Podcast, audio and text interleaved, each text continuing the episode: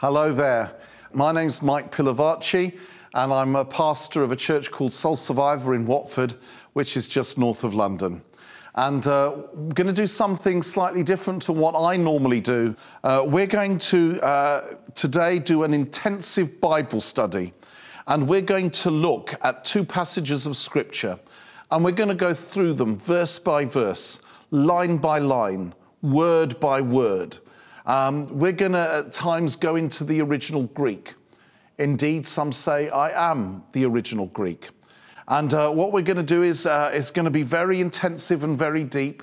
Uh, you probably won't be able to keep up with me. If you've got any questions, ask a theologian afterwards. So we begin, our first passage of scripture is Luke chapter 5, beginning at verse 1. One day, as Jesus was standing by the lake of Gennesaret. Now, I just want to pause there a moment by the lake of Gennesaret. In my Bible, the NIV, which means nearly infallible version, by Lake of Gennesaret, there is a little X. And if you look down the bottom of the page, there is another little X. When I first read that, I thought the little X was God's extra way of saying, I love you. but it's not because at the bottom of the page, where it's the second little X, it says that is the Sea of Galilee. So we have discovered already in our intensive Bible study that the Lake of Gennesaret is actually the Sea of Galilee. A question I hear you ask if the Lake of Gennesaret is actually the Sea of Galilee, why didn't they call it the Sea of Galilee in the first place? I have no idea. But anyway, one day, as Jesus was standing by the lake Gennesaret, which we now know is the Sea of Galilee, the people were crowding around him and listening to the word of God. He saw at the water's edge two boats left there by the fishermen who were washing their nets. He got into one of the boats, the one belonging to Simon, that's Simon Peter, and asked him to put out a little from the shore. Then he sat down and taught the people from the boat. Now, you know, Simon Peter, you know, he hardly knew Jesus at that point. And, and there's this stranger gets into his boat and he starts preaching and then he says, pull out a little from the shore and, uh, and then I'm going to teach. Simon Peter does that, but I wonder what on earth he's thinking. When Jesus had finished speaking, he said to Simon, Put out into deep water and let down the nets for a catch. Simon Peter answered, Master, we've worked hard all night and haven't caught anything. But because you say so, I will let down the nets. Now, I just want to pause there a moment by the nets.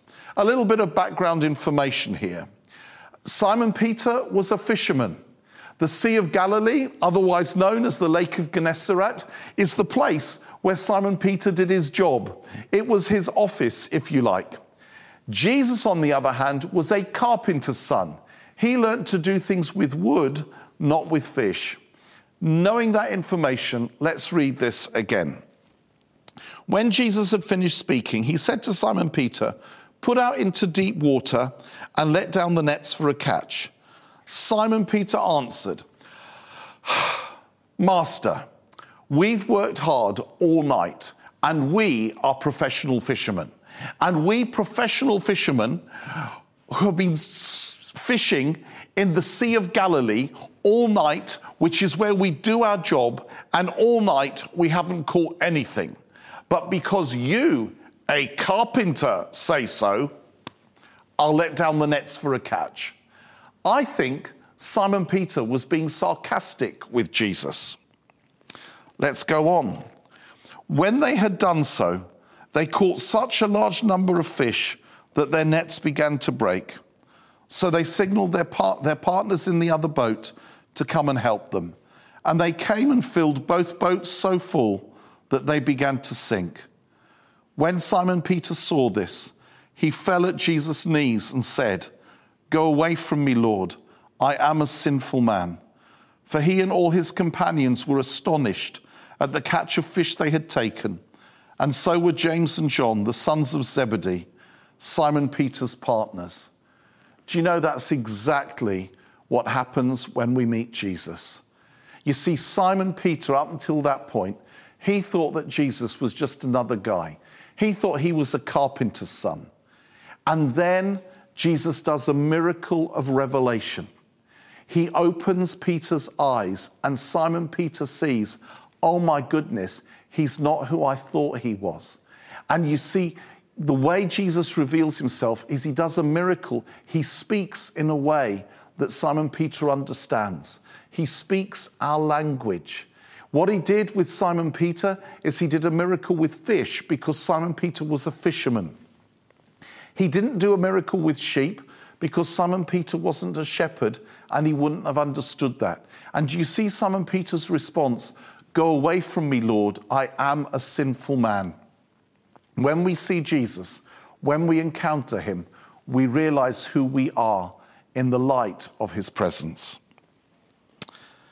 Then Jesus said to Simon Peter, Don't be afraid. From now on, you will fish for people. So they pulled their boats up on shore, left everything, and followed him. And then they had, for the next three years, the adventure of their lives. Simon Peter had a party for three years. He went everywhere with Jesus. He had a front row seat at all the miracles, at the confrontations with the Pharisees. He was there at the Sermon on the Mount. He helped with the raising of Lazarus of the, from the dead and the feeding of the 5,000. For three years, Simon Peter had a party. And then it all went horribly, horribly wrong. Jesus is arrested, and all the disciples run away. And Simon Peter follows at a distance. And having told Jesus that he would never deny him, they ask Simon Peter, Aren't you one of his disciples? We recognize you. Three times, Peter says, No, I don't know him. I don't have anything to do with him. And then, as Jesus prophesied, the cock crows. And Simon Peter weeps bitterly. What have I done? I've denied my friend. I've denied I even know him.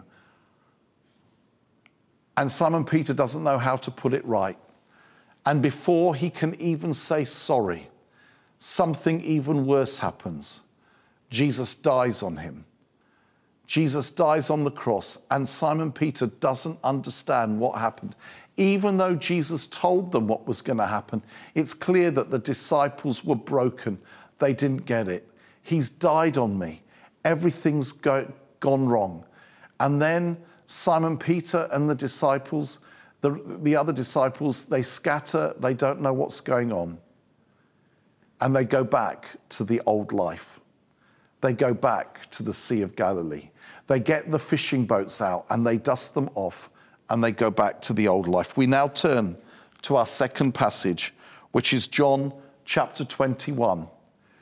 Jesus has just risen from the dead, but shh, don't tell the disciples.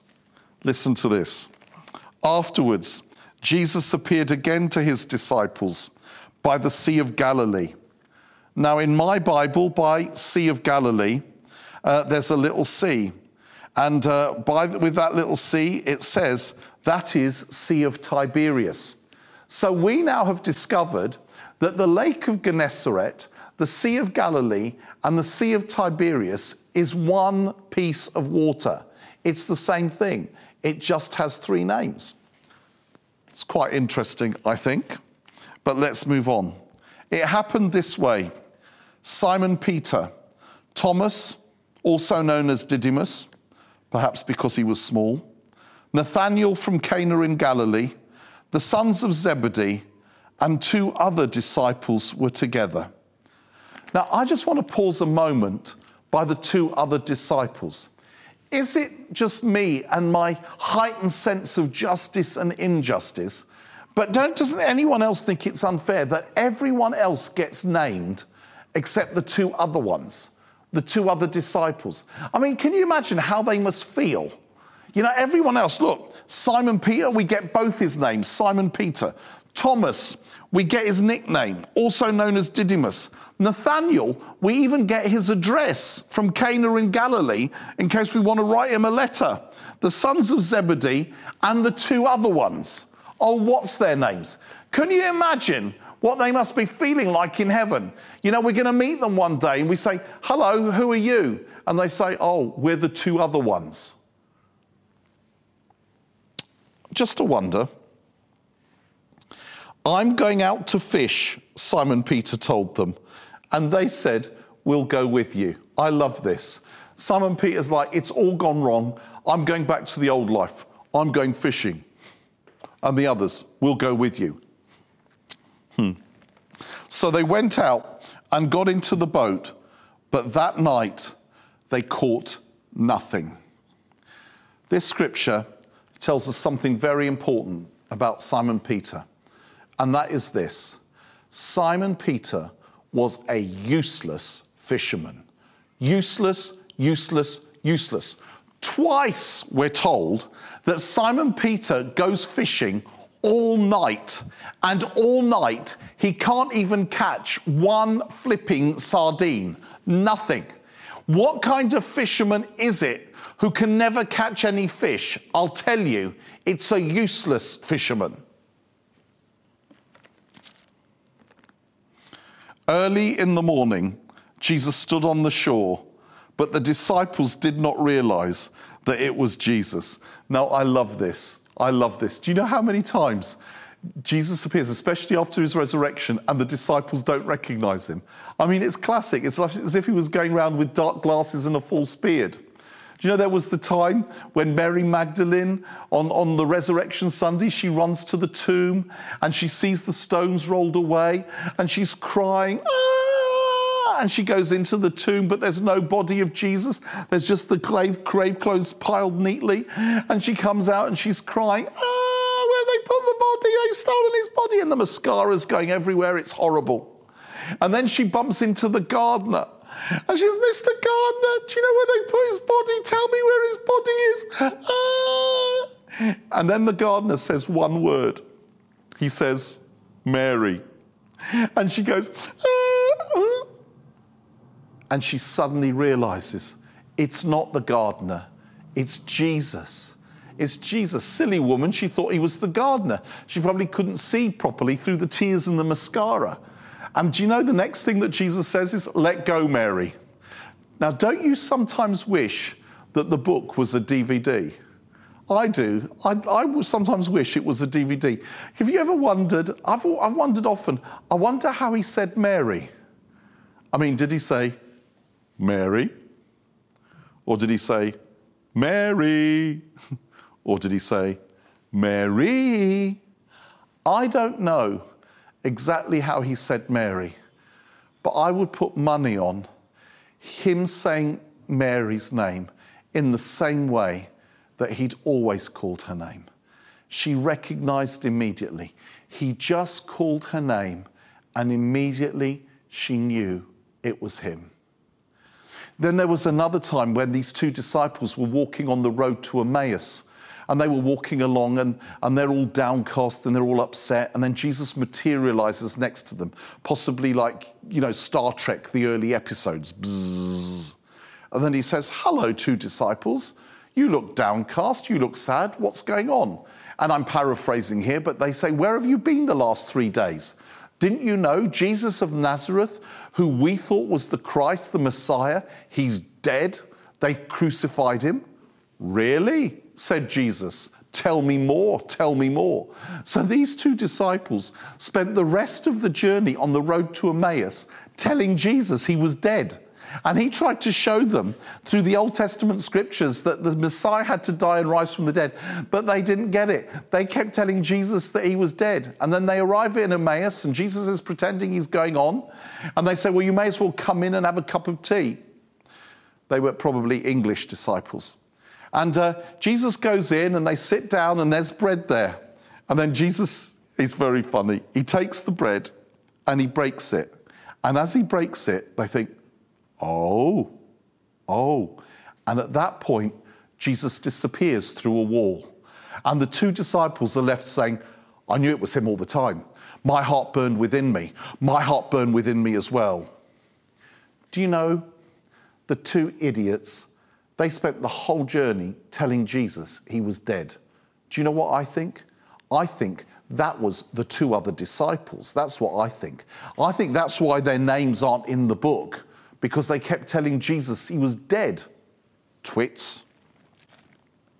Well, anyway, this time, this time Jesus is st- stood on the shore, but the disciples did not realize that it was Jesus. He called out to them, Friends, haven't you caught any fish? I mean, don't you love that? Now, do you think Jesus knew whether they caught fish or not before he asked them? I think he knew. He knew, didn't he? Do you know how he knew? I'll tell you how he knew. He just spent three years with Simon Peter. He knew he was a rubbish fisherman. But he says, for fun, he says, Friends, haven't you caught any fish? No, they answered. Can you imagine? Jesus is like, no, really? And you are professional fishermen, and the Sea of Galilee is where you do your job, and you've been fishing all night and you haven't caught any fish. Oh dear. And I imagine Jesus turning round and, and having a laugh and then turning back and straightening his face. He said, Throw your net on the right side of the boat, and you will find some. Now, can you imagine Peter? Oh no, not another one. Not someone else who thinks he knows about fishing. Why does everyone think they're an expert at our job? Oh, I can't bear it. I can't bear it. Guys, I'm fed up. I'm tired. I'm depressed. Let's put the nets down and humour him, and then we'll bring them up. There won't be any fish because we've been fishing all night, and then he'll leave us alone. Listen to what it says. When they did, they were unable to haul the net in because of the large number of fish. Can you imagine? Come on, guys, let's put the nets up.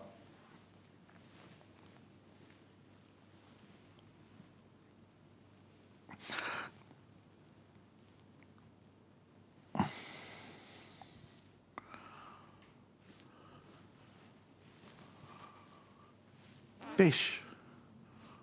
Once before was fish.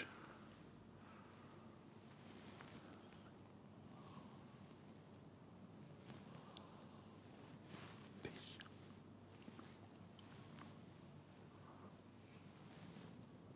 Deja vu. It was John who worked it out first. Then the disciple whom Jesus loved said to Peter, it is the Lord. John called himself the disciple Jesus loved. Bless him.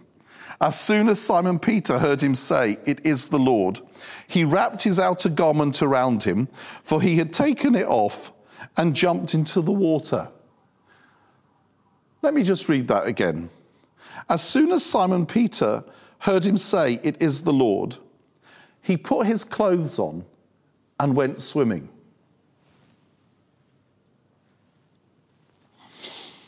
The other disciples followed in the boat, towing the net full of fish, for they were not far from shore, about a hundred yards. When they landed, they saw a fire of burning coals there with fish on it and some bread. Jesus said to them, Bring some of the fish you have just caught. So Simon Peter climbed back into the boat and dragged the net ashore.